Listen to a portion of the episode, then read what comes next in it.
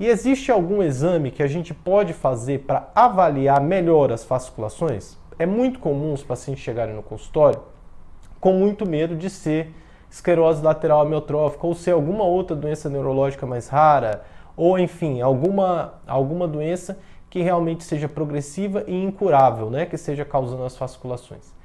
Então existe, e além desses exames de sangue, por exemplo, sódio, potássio, magnésio, cálcio, alteração da função renal, alteração da tireoide, alteração de uma glândula chamada adrenal, a gente pode fazer o exame de eletroneuromiografia.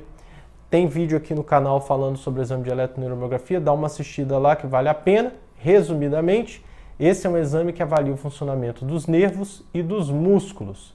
E com isso ele consegue avaliar onde está a fasciculação, o padrão de fasciculação, qual é a quantidade de fasciculações ou os músculos que estão fasciculando mais, se existe alguma alteração do funcionamento do nervo ou do músculo que esteja propiciando a fasciculação e ainda é capaz de afastar a doença, por exemplo, como esclerose lateral amiotrófica e as outras doenças onde a fasciculação está presente.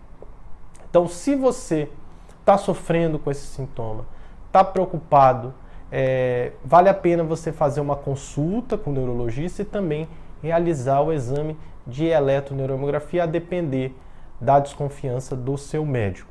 Caso você gostaria de uma avaliação é, nossa para o diagnóstico adequado do seu tipo de fasciculação, tanto para atendimento online quanto consulta presencial em São Paulo, em Vitória Espírito Santo, tem todos os dados do contato aqui no canal. Então, obrigado por vocês terem assistido. Se você ainda não curtiu, curta o vídeo, compartilhe com quem tem fasciculação e se inscreva no nosso canal. Abraço a todos.